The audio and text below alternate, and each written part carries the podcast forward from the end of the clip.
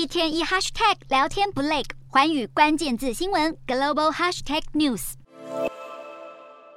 民众一个接一个把手中的账单丢进火焰里燃烧。英国有大批民众发动串联示威，抗议飙涨的能源账单，高喊着不要付钱。英国从十月一号起，家庭的能源价格年度上限达到每年三千五百四十九英镑，约合台币十二万五千多元，引发全国超过五十个地区同时上演示威活动，有多个工会成员参与，包括五万名铁路工人大罢工。眼看寒冬步步逼近，但能源危机越烧越旺，欧盟要在本周七号召开高峰会，对狂飙的能源价格采取下一步行动。欧盟成员国在上周通过抑制能源价格的新政策，包含对能源企业征收暴利税。然而，各成员国对于下一步行动如何开展存在分歧。有关上周北溪天然气管线破裂漏气的问题，各领导人也会在本周峰会上讨论要如何保护关键基础设施。对此，俄罗斯副总理诺瓦克在二号表示，北溪管线在技术上可修复，还需要适当时间和经费。